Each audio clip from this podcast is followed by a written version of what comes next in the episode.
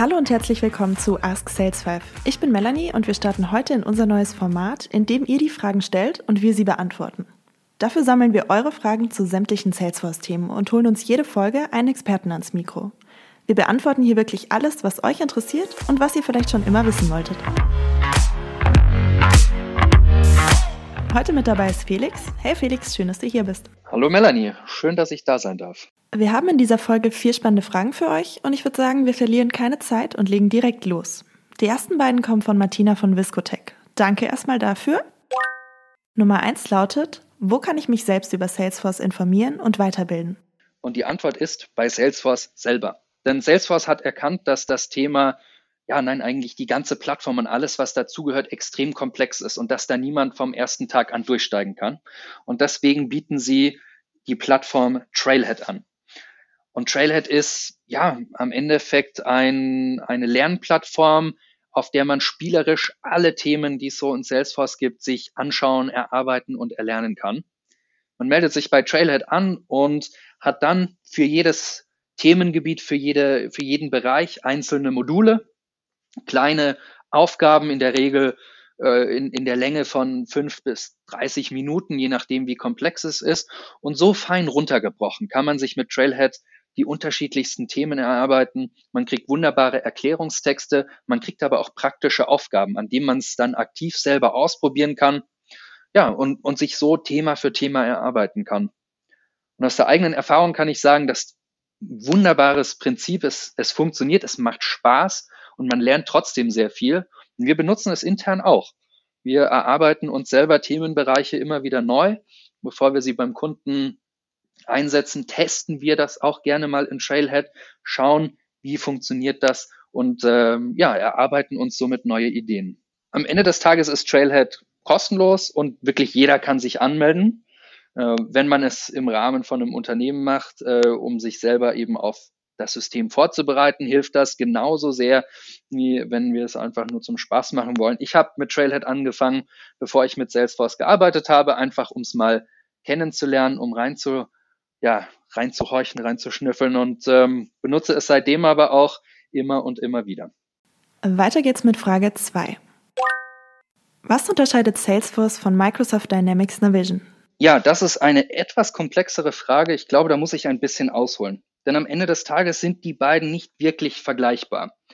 Salesforce auf der einen Seite ist ein CRM, ein Customer Relationship Management System, mit dem man eben Kundeninteraktionen unterstützt. Das heißt Marketing, aber auch Vertrieb, ja, alles, was am Ende auf Interaktionen mit dem Kunden rausläuft. Zum Beispiel auch der Service.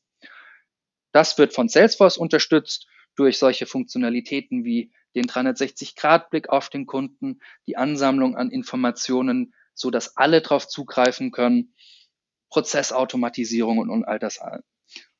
Auf der anderen Seite steht Microsoft Dynamic Navision als ERP-System, also als Enterprise Resource Planning Tool, das darauf ausgerichtet ist, eben die Unternehmensressourcen zu planen. Das heißt, Lagerbestände, Logistik, Supply Chain Management, aber auch das Finanzmanagement, ja, die Analyse und Auswertung all dieser Daten. Und somit sind am Ende des Tages diese zwei Systeme weniger Konkurrenten, die man vergleicht, als vielmehr zwei Komponenten von dem großen ganzen Unternehmensdigitalisierung, die durchaus auch Hand in Hand arbeiten können und miteinander kommunizieren und sich gegenseitig ergänzen.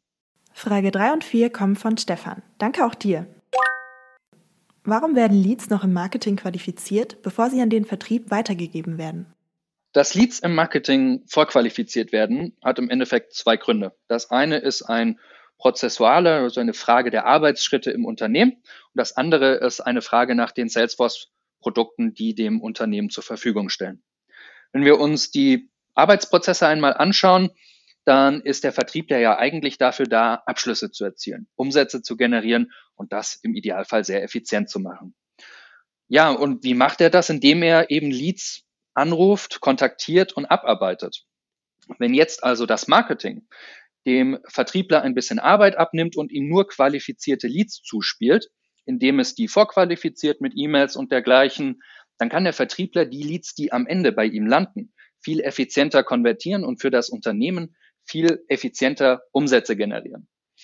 Ja, und da ist natürlich auch die Frage, welche Salesforce-Produkte zur Verfügung stehen. Denn mit zum Beispiel Pardot oder der Marketing Cloud lassen sich Leads eben wunderbar vorqualifizieren.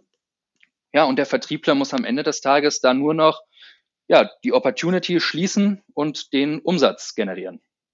Mhm, danke, Felix. Ja, Stichwort Opportunity bringt mich zu meiner nächsten und auch letzten Frage für heute.